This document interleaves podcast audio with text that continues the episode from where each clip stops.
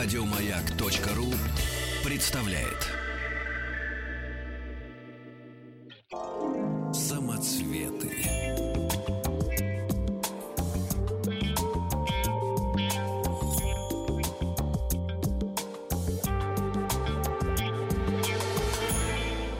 Сладкая жизнь.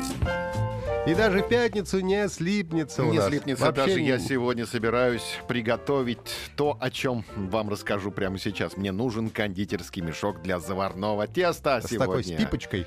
Пипочку, да. Чтобы да, выдавливать. да, чтобы выдавливать 4-сантиметровые э, катышки. Профитроли они называются. Это знаменитое на весь мир кулинарное изделие, которое принадлежит к французской кухне. Свое оригинальное название профитроли получили благодаря слову «профит», которое переводится как «выгода» или «польза».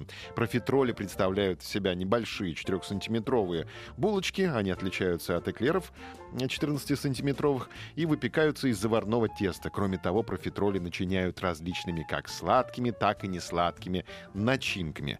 Самыми популярными сладкими видами кулинарного изделия можно считать профитроли с заварным кремом или творогом. Профитроли можно начинять мясными, овощными или грибными начинками. А, Сладкие профитроли подают как самостоятельный десерт. Профитроли с мясной начинкой, а также с грибами прекрасно подойдут в качестве дополнения к бульонам. Это что, в, в этих самых на презентациях дают вот эти профитроли с начинкой? Да, да, да, да. Или конопушки. Профитроли могут выступать не только в качестве самостоятельного десерта, гарнира или закуски. Во Франции профитроли без начинок добавляют в первые блюда и бульоны непосредственно перед приемом пищи. Кроме того, профитроли подают в качестве гарнира к основным блюдам или соусами, например, сильно соленым чесночным соком. Кулинарное изделие считается основой для изготовления других блюд. Например, из профитролей изготавливают знаменитый французский десерт кракембуш. Кракембуш. Кракенбуш? Кракембуш. Это удивительное творение французских кондитеров поражает не только своим великолепным вкусом, но и внешним видом. Высокий конус, который выстраивают из профитролей, которые скреплены между собой карамелью и украшены сверху нитями из все той же карамели. Кракембуш — Это необычный десерт. Бусики получаются какие-то из профитролей. Да. Кракенбуш и фрикенбок. Высокий конус, да. Готовят его на Рождество или в честь крещения, а также свадеб или помолвки. Официальная история профитролей началась в середине 16 века, то есть 1550-е годы, когда был впервые записан рецепт кулинарного изделия.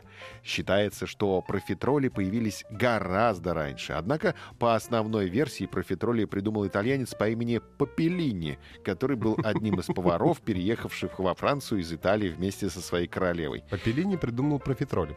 Хорошо, что не в Россию приехал Папеллини с такой фамилией. Естественно, а то вообще черт еще бы здесь мог придумать. Ну, кстати, мы бы их назвали, эти профитроли, папелинями, и были бы правы, потому что от профитроли такая папелини потом вырастет, если их есть каждый день.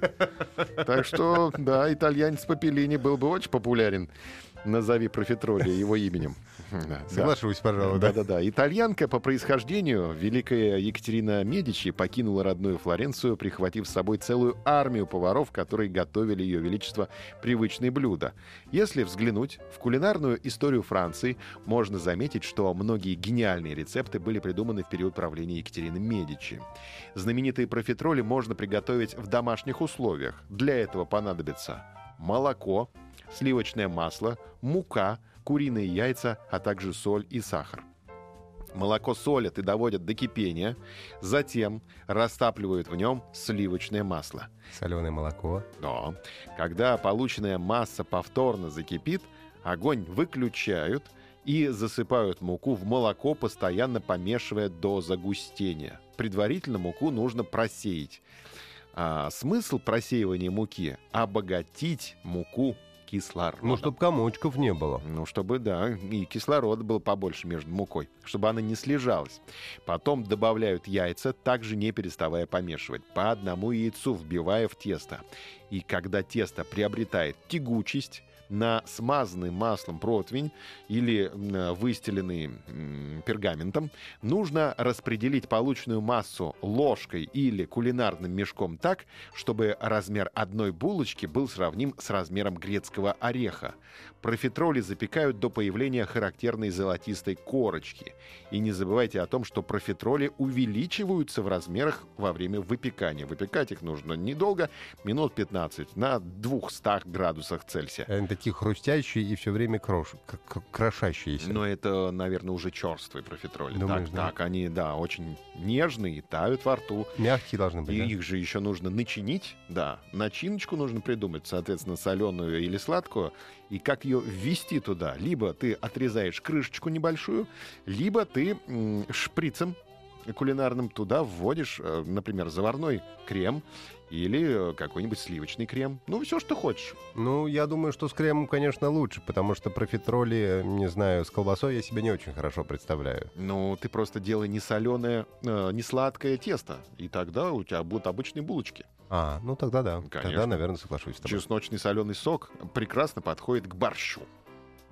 Да. А, кстати, это место помпушек можно, можно Вот, сказать. вот, вот, вот, вот, да. А если ты сделаешь не э, пуговку, а такую длинную, то получится не профитроли, а эклеры. Но об этом мы вам уже рассказывали. Еще больше подкастов на радиомаяк.ру.